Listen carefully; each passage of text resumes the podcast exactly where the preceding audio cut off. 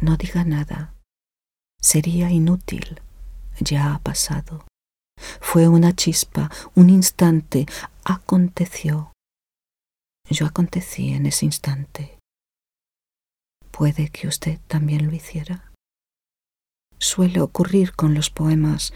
Terminan condensándose las formas en nuestros ojos como el vaho sobre un cristal helado.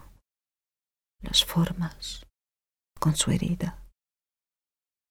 Pues quien construye el texto elige el tono, el escenario, dispone perspectivas, inventa personajes, propone sus encuentros, les dicta los impulsos, pero la herida no.